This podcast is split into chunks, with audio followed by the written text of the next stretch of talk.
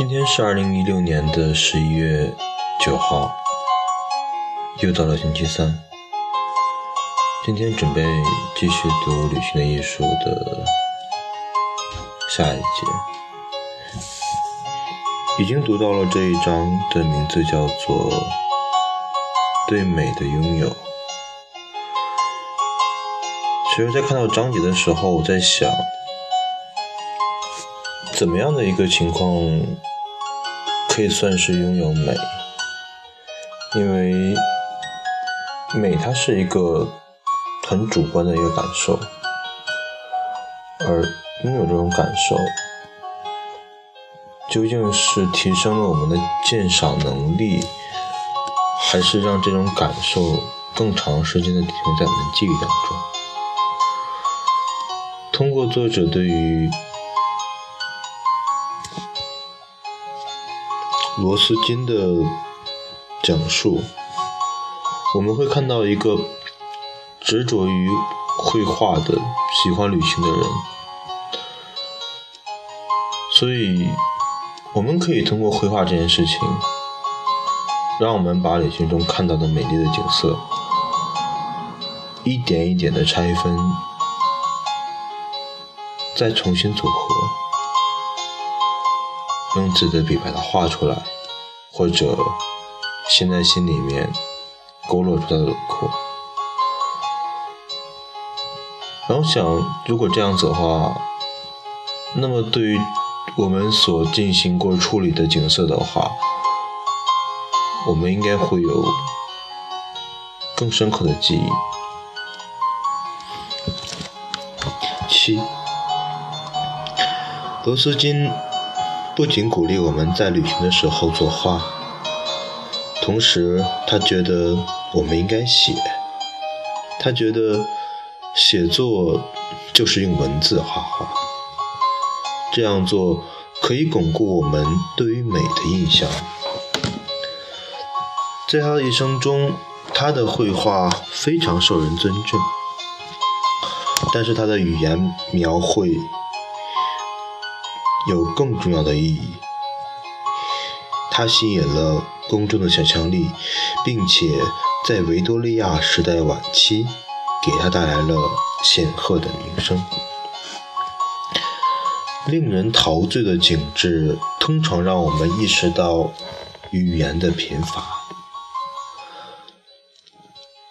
在湖区给一个朋友的明信片上，我带着某种绝望。匆忙写道：“这里景色很美，天气潮潮湿，多风。”罗斯金会将这样的语句更多的归因于懒惰，而不是缺乏能力。他认为我们有能力进行大量丰富的语言描绘，导致失败的结果。仅仅是因为我们没有问自己足够多的问题，没有精确的分析我们的所见和所感。我们不应当仅仅停留在这片湖很美的感觉上，我们应该更加积极地问自己：这片开阔的水面究竟有什么地方如此吸引人？它会让人联想到什么？除了用“大”这个词之外，有什么更好的词可以形容？以语言描绘完成的作品不一定才华横溢，但至少它是一种探寻真实经验的结晶。贯穿整个成年时代，罗斯金都对礼貌的、受过教育的英国人拒绝。更有深度谈论天气而感到沮丧。他们加诸于天气的形容词总是潮湿、风大，这尤其让罗斯金感觉不适。人们对天气知之太少，这真是一件怪事。我们从来不关注它，我们从来不把它当作思考的主题。我们只把它看作是一系列无意义和单调的事情，太普通，太无聊，以至于不值得花费一点时间留心，或是以欣赏的眼光瞄上一眼。如果在百无聊赖下，我们最后转向天空，可以说些什么？有人说潮湿，有人说风大，还有一种可能说挺暖和。在整个喋喋不休的人群中，谁能告诉我，在今天中午环绕着地平线的一大片绵延的白色高山，究竟是何种形状？那峭壁又有何种姿态？谁看见从南面照射过来的狭长光束，照耀着山顶，直至白雪融化，崩流而下，形成蓝色的雨滴？谁看见当昨晚阳光不再照耀，被西风吹得犹如凋零的树叶般的朵朵乌云，在空中的舞蹈？当然，答案就蕴含在。另一个有关艺术的功能和吃喝的功能之间类推中，罗斯金曾得意地说：“他将天空装进了瓶子里，就像他的父亲将雪莉酒装进瓶子里一样小心翼翼。”这里有两篇日记，记载了在1857年的夏秋天。在伦敦，罗斯金将天空装进瓶子里的两天。十一月一日，一个红晕中的早晨，翻腾的云呈现出柔软的红色，云边红得更加鲜艳，接着渐渐变成紫色。灰色的云朵由西南飘来。从其下方向他们靠近，地平线上飞云和卷云之间，则是灰色积云。多美的一天！远处所有的紫色和蓝色树丛中迷蒙的阳光，绿色的田野，小心观察那精美的景致。蓝色的天空中散漫了金色的叶子，栗子树纤细而矮小，星星将黑暗衬出。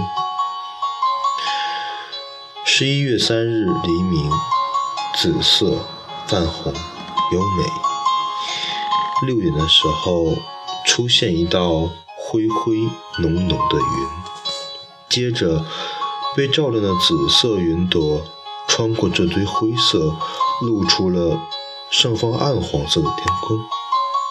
所有的灰云和更暗的飞云，从西南方斜斜地飘过天空，飘逸得很快，然而却并不会让人感到紧张。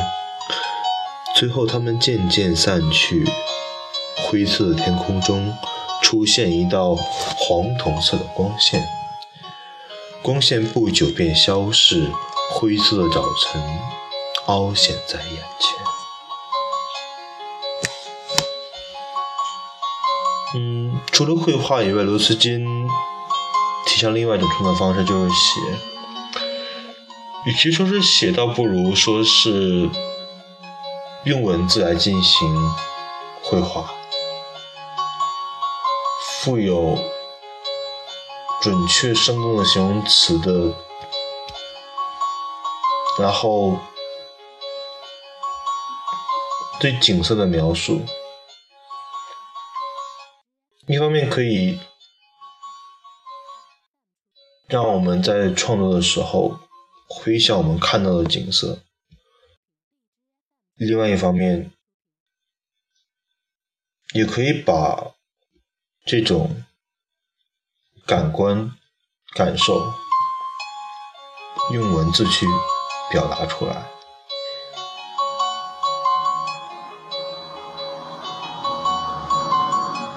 我看着他的两篇日记的时候，里面有很多颜色的词，他在描绘的是天空中的云朵，可以看到他对于色彩的感悟是非常的细腻。